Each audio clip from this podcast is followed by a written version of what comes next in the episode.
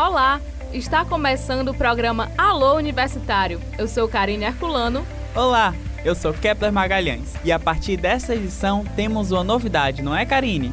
Sim, Kepler. Como vocês já sabem, nosso programa é transmitido pela Paraíso FM 101,1 e agora também haverá transmissão pela Rádio Cultura FM 105,9 do distrito de Aracatiaçu. Agora vamos saber o que tem no programa de hoje? Vocês sabiam que existe corrupção até no futebol? Vamos saber mais sobre isso no quadro Sintonia Esportiva. Dia do Orgulho Geek é o tema discutido com nossa convidada no quadro Sou Mulher. Saúde. Aprenda a combater o câncer de pele no quadro Momento Saúde. Essas e outras informações você confere agora. Para começar essa edição, vamos saber o que está acontecendo no Centro Universitário INTA. E quem conta pra gente é a repórter Carmesita Oliveira. O Centro Universitário INTA abriu seleção de profissionais para atuar na diretoria de marketing e comunicação da universidade. São cinco vagas presenciais em Sobral. Os interessados devem enviar currículo e portfólio para o e-mail currículos@uninta.edu.br com o assunto vaga para analista de marketing digital. O curso de Educação Física Presencial do Centro Universitário INTA realizou o oitavo intercurso de futsal masculino que aconteceu nos dias 20 e 21 no Palmeiras Country Club. A competição, que foi aberta aos estudantes e colaboradores do UNINTA, arrecadou 363 quilos de alimentos e teve como ganhadores os times das turmas 18 e 15. Nos dias 6 e 7 de julho, o Centro Universitário INTA sediará o workshop em clínica psicopedagógica, dos saberes à prática. A ocasião, que terá a presença de profissionais da área de psicopedagogia, contará com minicursos, palestras, roda de conversa e oficinas. Entre as palestrantes do workshop estão três docentes do UNINTA, a professora mestre Lea Barbosa, coordenadora da Clínica de Psicopedagogia da instituição, professora doutora Silvia Azevedo, assessora pedagógica da Pró-Reitoria de Ensino de Graduação, e a professora Graça Moraes, pró-reitora de Desenvolvimento Institucional. Chegou a hora da nossa enquete. Qual o tema de hoje, Karine? O assunto escolhido por nossa repórter, Ana Rebeca, foi o abuso de crianças e adolescentes no Brasil. Acompanhe agora no quadro Fala aí Universitário. De acordo com dados da Secretaria de Direitos Humanos, é assustador o número de casos de violência sexual contra crianças e adolescentes no país. Por isso, foi criado o Dia Nacional de Combate ao Abuso e à Exploração Sexual de Crianças e Adolescentes, celebrado anualmente em 18 de maio, com o intuito de ajudar a combater este mal que destrói a vida de milhares de jovens todos os anos. Vamos saber agora a opinião dos estudantes do Centro Universitário INTA a respeito do assunto. Rapaz, meu nome é Raimundo Ana Cesário, estou cursando, estou no terceiro semestre do curso de Direito. Quando existe esse tipo de, de crime, as autoridades não podem esquecer de atuar firmemente é, em relação a essas pessoas que cometem tal delitos. Sou George Júnior do curso de Direito do, do INTA, segundo período. É o meu pensamento, né, a minha opinião em relação à questão da exploração sexual contra crianças e adolescentes é algo inaceitável. O Estado brasileiro, não é, apesar de ter legislação, é nesse sentido que coíbe a prática desses terríveis abusos. Inclusive essa violência, pelas estatísticas, já nascem muito próximo né, da, da própria família, essa violência sexual, está no vizinho, está no amigo. É preciso que haja mais publicidade nesse sentido, divulgar a, a lei, a legislação e que o Estado brasileiro coíba com mais intensidade esses monstros né, que atacam as nossas crianças e os nossos adolescentes. Para denunciar casos de abusos contra crianças e adolescentes, ligue gratuitamente para o Disque 100. Agora vamos saber o que virou pauta nesta semana, Kepler? Vamos sim! A convidada do quadro Virando Pauta é a professora Cláudia Costa, coordenadora do curso de Serviço Social. Ela fala sobre a Faculdade Alencarina e a evolução histórica da instituição. Confira na entrevista feita pelo repórter Tiago Donato. Bem, amigos do programa Alô Universitário, eu sou Tiago Donato. Hoje eu estou aqui na FAO, Faculdade Alencarina de Sobral. Estou aqui com a professora Cláudia Costa e ela vai falar para nós um pouco do início da FAO até hoje. É um prazer muito grande de contar um pouco para vocês a história da FAO, a Faculdade Alencarina, que é uma faculdade nova, né? A gente forma a nossa primeira turma no final desse ano, no segundo semestre. Surgiu inicialmente em 2015 com a preparação para o vestibular dos cursos de Serviço Social e Administração. E aí, em 2016, começa com esses dois cursos que têm muita aceitação no mercado. O, o destino da FAO é crescer na chegada de novos cursos, como foi o caso do curso do Direito, Enfermagem, Fisioterapia. A gente já está se preparando para odontologia, psicologia e engenharia civil. A FAO está se posicionando aí né, na região, na região norte. Nós temos alunos de muitos outros municípios. É um custo bem menor do que muitas outras faculdades aqui da região, mas sem perder a qualidade. Um grande compromisso que a FAO tem com a extensão e a responsabilidade social. Desde 2016, logo no seu primeiro ano, a FAO já conquistou o selo de responsabilidade social, de estar orientando um aluno para estar inserido desde cedo em ações de iniciação científica, preparando esse aluno para, para o mercado de trabalho. Nessa semana a gente teve a calorada, foi a primeira de muitas, né? Um momento muito grande de muita integração entre os alunos, os colaboradores. A vida na universidade não é só ensino, pesquisa e extensão. E aí convido você a cara ouvinte, hashtag vem pra FAO, dá uma olhada lá no nosso site, lá você vai ver todas as nossas notícias, as fotos, e aí você vai conhecer um pouco mais da nossa faculdade. A nova sede, na verdade, a gente já começa a perceber que com o crescimento da FAO, o espaço onde a gente funcionava ali no centro de convenções, ele não seria mais adequado. A mudança para a nova sede, ela traz muitas vantagens, salas de aulas mais amplas, a necessidade dos laboratórios com os novos cursos. Então, hoje a FAO a gente tem uma qualidade na biblioteca, tanto do espaço como do acervo, da acomodação dos alunos, espaço de convivência é tanto que a calorada da FAO ela aconteceu dentro da FAO, no seu espaço de convivência, porque hoje nós temos um espaço para isso. A acomodação do transporte dos colaboradores, dos alunos. A gente já se sente pequeno, o espaço, a gente já está previsto a ampliação do espaço para 2020. A FAO, ela, na verdade, ela vai colaborar para o desenvolvimento dessa região. E o que é mais interessante é a adesão dos alunos, a vinda para esse espaço, né? Quem quiser ser aluno da FAO tem inúmeras possibilidades de entrar. A nota do Enem ela é considerada como ingresso, então ele pode entrar como transferido e graduado. Ele pode entrar também através do processo seletivo do FIES, mas lembrando que para ter acesso ao FIES eu preciso da eu preciso da nota do Enem. Então, você que está ouvindo a gente, tem dúvidas sobre o Enem, tem dúvidas sobre o FIES, a FAO também tem um outro financiamento, que é o Pra Valer.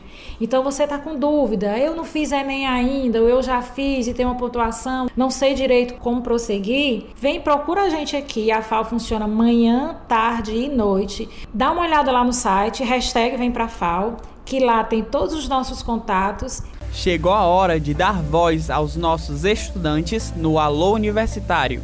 Olá, meu nome é Madeline, eu sou estudante de medicina e eu vou mandar um alô para Ravena Sena de Santa Quitéria, que também é estudante de medicina. Oi, meu nome é Beatriz, eu sou estudante de medicina e eu queria mandar um alô para minha colega, que também é estudante de medicina, Mariane do Juazeiro do Norte. Oi, meu nome é Ravena, eu sou estudante de medicina e eu vou mandar aqui um alô para minha amiga Eduarda Sena, de Montes Claros, Minas Gerais. Olá, aqui é Domingos Neto, do curso de Psicologia, mandar um alô para minha prima, a loira mais bonita do curso de jornalismo, Stephanie Bulhões. Boa noite a todos os ouvintes. Meu nome é Yarla e faço psicologia no INT. Tô mandando um alô para todos vocês. Beijo!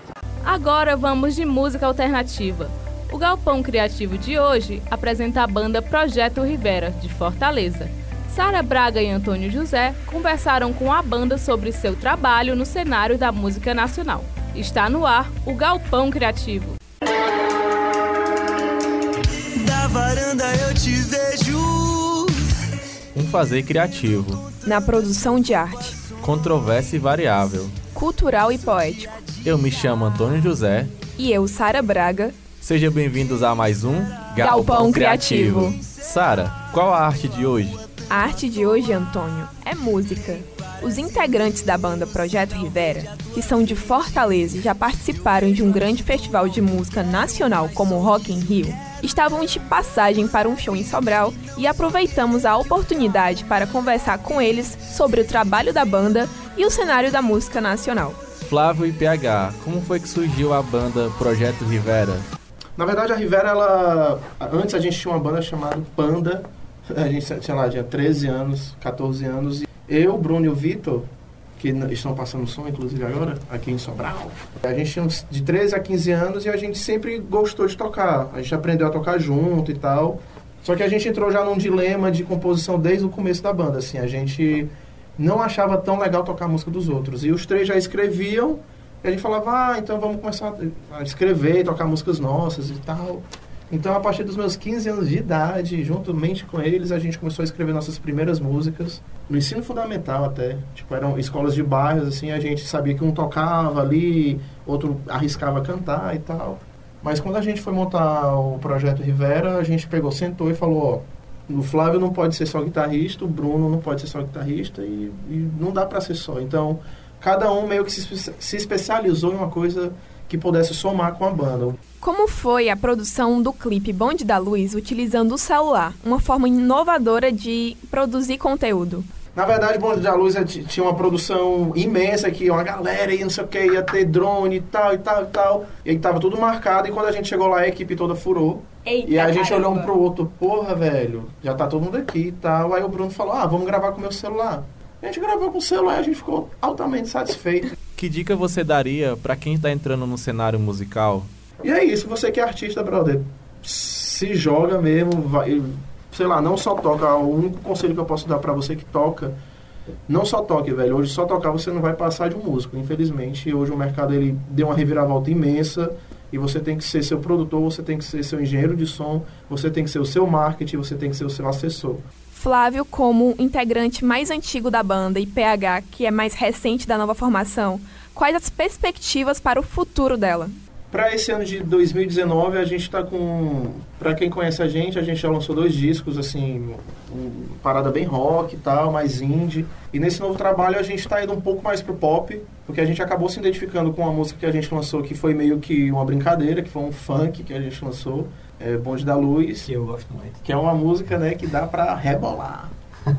e a gente percebeu que a energia muda um pouco, tipo, tocar rock, a gente não tá deixando de tocar rock, mas a gente tá indo mais para uma para um lado mais pop da coisa, inclusive os feats novos que a gente está fazendo para esse ano. Para quem não conhece, tem uma menina chamada Gabs, que ela é do Rio de Janeiro, é, tá fazendo malhação e tal, enfim. Fica aí um spoiler de uma música chamada Amor, Ordem e Progresso, que é uma música que vai afrontar muitas coisas, principalmente na política. É uma música bem densa, mas que você não vai deixar de rebolar nela. Então, a Rivera em 2019 a gente está indo mais para esse lado, que o PH entrou agora. Ele já tem um equipamento que, meu Deus do céu, acho que era o único baterista que a gente conseguiu imaginar que conseguiria fazer esse som que a gente quer, que é bateria orgânica juntamente com bateria eletrônica.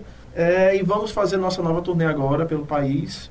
Vamos passar pelo Recife, Natal, Maceió, Salvador, Rio, São Paulo, Minas, São Caetano do Sul e tem outra cidade do Sul que eu não lembro agora, mas olha lá no nosso site que vai estar lá todas as cidades disponíveis para você ver qual a data, qual o dia e acaba colando lá no nosso show.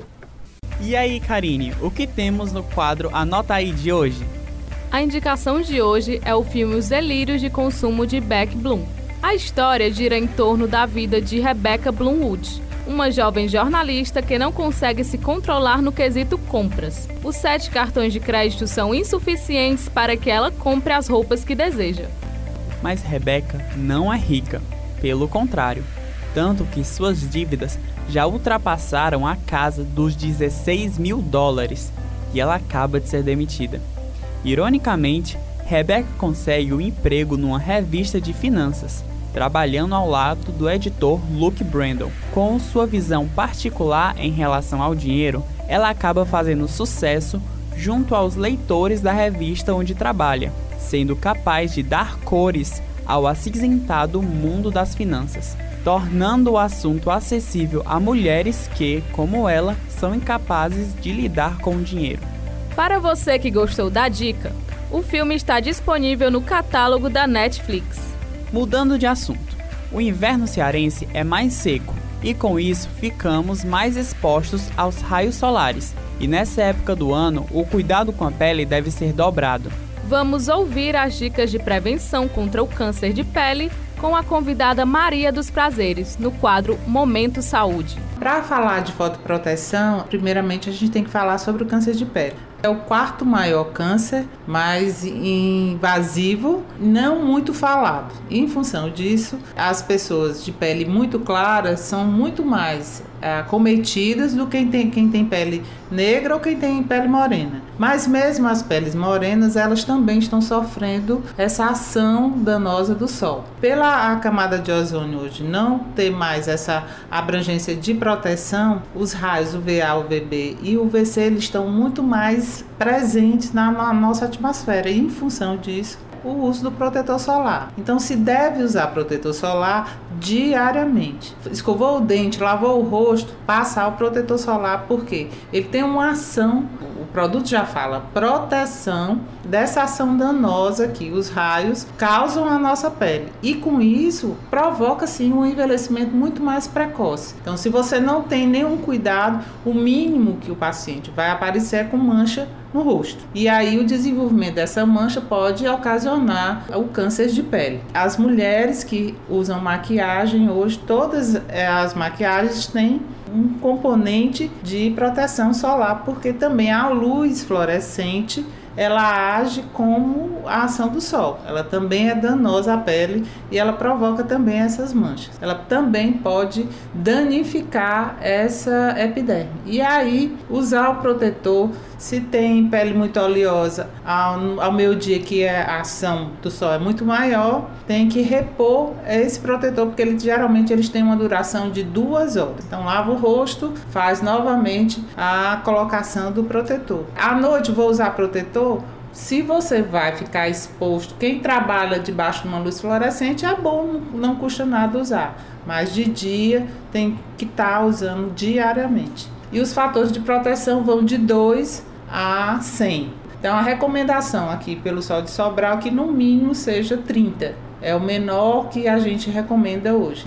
O assunto agora é esporte. Todos os detalhes você confere no quadro Sintonia Esportiva com Thales Menezes. O papel do futebol vai muito mais além do de ser apenas um esporte 11 contra 11. O futebol tornou-se sinônimo de estratégia com foco econômico. O capitalismo, mais do que nunca, tomou conta do esporte mais amado dos brasileiros. E onde há dinheiro, há corrupção. Na última semana, um caso ocorrido no Brasil repercutiu negativamente nas redes sociais de pessoas espalhadas por todo o mundo. Gerentes do Cruzeiro, clube de futebol sediado em Minas Gerais, se envolveram em uma grande polêmica. De acordo com repórteres do programa Fantástico da TV Globo, o presidente da equipe proporcionou inúmeros benefícios a funcionários e a torcidas organizadas de forma imoral. E como se não bastasse essa imoralidade, a investigação jornalística revelou indícios de falsificação de documentos,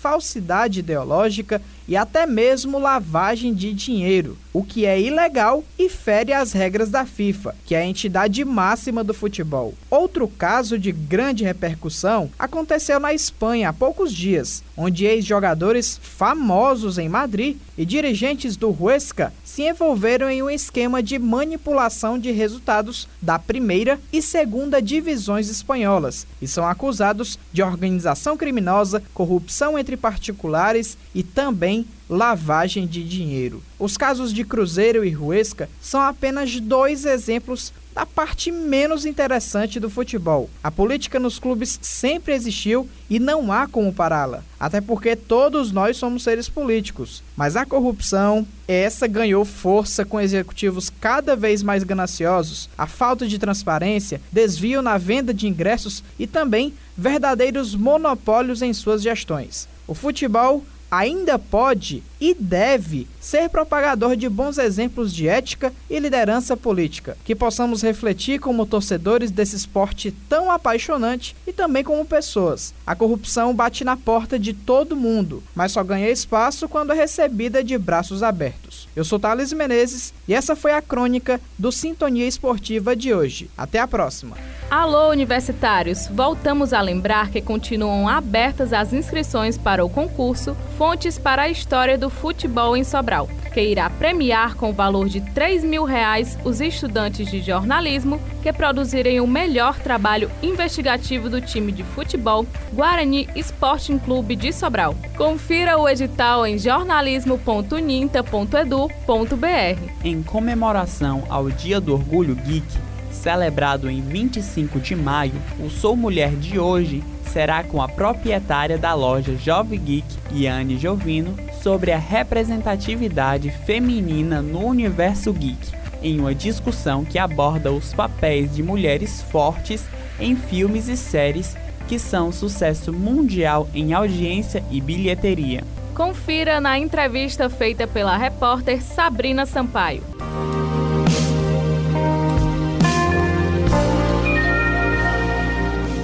Olá, estamos aqui com a empreendedora Yane Jovino, dona da loja Jovem Geek aqui da cidade de Sobral. Yane, como é ser uma mulher empreendedora é, nesse cenário geek, sendo que a gente tem muito protagonismo masculino nessa área? Bom, olá. É, é bem difícil porque a pessoa do homem, na verdade, a masculinidade ela está muito presente não só nesse mundo, mas em todas as carreiras do dia a dia, né? E para a gente poder chegar a esse público feminino, poder abordar um pouco que a mulher também curte, ela pode sim se destacar, crescer em vários segmentos é muito difícil. Na verdade, o geek já é um segmento bem restrito. A mulher geek ainda rola muito preconceito. E a gente vem tirando isso pouco a pouco no mercado, mostrando que sim, as mulheres podem gostar, elas, elas conhecem, elas têm interesse em crescer e demonstrar o quanto elas gostam de estar tá participando desses eventos, seja eventos por aí afora, na própria cidade, como acontece aqui, já tiveram alguns eventos sobre esse tema. É bem difícil, mas a gente vai aos poucos crescendo, tentando conquistar outros públicos, mostrando que nós mulheres também podemos gostar de outras coisas que não o de sempre, como moda. Você acha que agora que estão dando mais visibilidade para papéis femininos nesses filmes, como por exemplo é, da Capitã Marvel, o Guerra Infinita com a Natasha, a Wanda, o próprio Ultimato com aquela cena das mulheres, você acha que as mulheres estão se sentindo mais seguras de demonstrar que gostam desse tipo de conteúdo, desse tipo de filme? Na verdade, se você for ver, você vai procurar filmes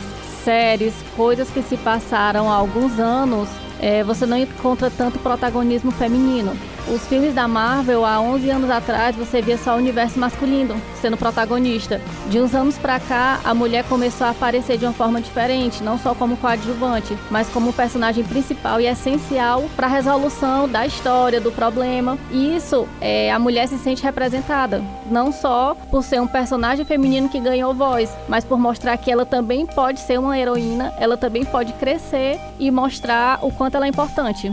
Que ela não é apenas uma pessoa que está lá para apoiar, como é o que sempre é passado da mulher, que ela só apoia. E outra coisa muito interessante nesse universo é quando a gente vai para Harry Potter que a gente tem a Hermione. Sim, sim. Que é muito claro que a gente vê que ela não só ajuda, ela é muitas vezes a cabeça ali pro Harry e pro Rony. É muito legal a gente, eu me ver nela e outras meninas conseguirem se enxergar nela. A gente vê protagonismo não só no, no Harry Potter, mas a gente é, aborda um pouquinho em séries. Eu posso citar um Grey's Anatomy, tem algumas séries da própria Shonda, que é a autora quem faz a série Grey's Anatomy, que é um sucesso, que tem mais de 15 temporadas, e é uma mulher quem faz. Você for procurar o público, não é só um público feminino que assiste, também é um público masculino por ele colocar a história, ele se passa ao redor de uma mulher. Assim como no Harry Potter, por mais que a história não se passe ao redor de uma mulher, ela tá ali por trás levando todo o filme. Então, assim, o filme se passa, ele tem a história principal, o ator principal, tem vários filmes abordando um contexto, mas por trás está sempre ela levando e ajudando a concluir toda a história para que não fique nada faltando. Ela não é só a amiga dele, ela é aquela pessoa que consegue levar o filme de uma forma diferente.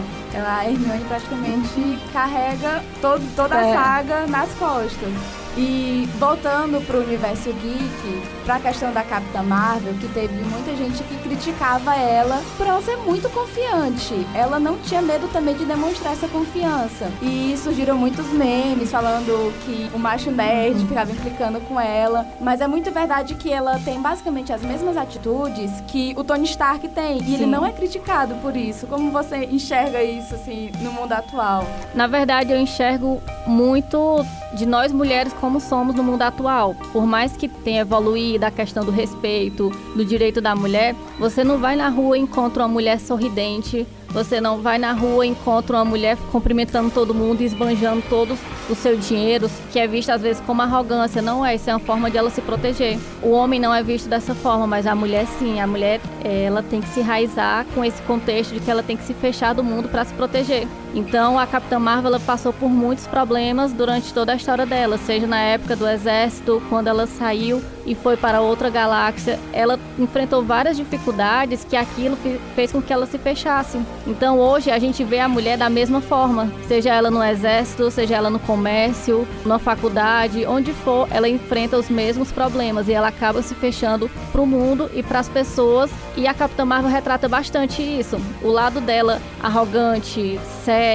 afastada, tudo isso é um pouco do que ela passou e que ela tem medo de se abrir contra as pessoas. É uma coisa que a minha mãe sempre falava para mim quando eu via muito desenho, assim, tipo X-Men na televisão, ela falava para mim que se eu queria ser menino, você gostar desse, desse tipo de conteúdo, você é, ah, você quer ser menino. Uhum. Você não é feminina. E graças a Deus, é. isso vem mudando. Sim. E é um cenário bastante promissor, porque ele agora eles estão, né, colocando mais mulheres e eu ainda não assisti o filme do Aladdin, mas eu já já sei em outras conversas com você, né, uhum. né, que ela, a Jasmine já começa bastante empoderada. Você podia falar mais uhum. dessa parte? Sim, é, na verdade, sim, os filmes da Disney, antigamente você via que a mulher era sempre a que estava na torre, a que precisava de um homem para poder salvá-la, precisava de alguém para poder salvá-la.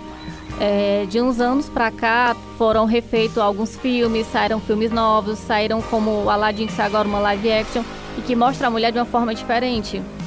Se você assistir os filmes do Aladdin, é, a Jasmine precisa casar para ela poder é, ser a rainha do, das, do país dela. No filme é diferente, ela não precisa disso. No começo ela é tratada como uma mulher, que ela é inferior, que ela não tem opinião, que ela tem que casar, que ela não pode ser uma um sultão, sultana, desculpa, sultana.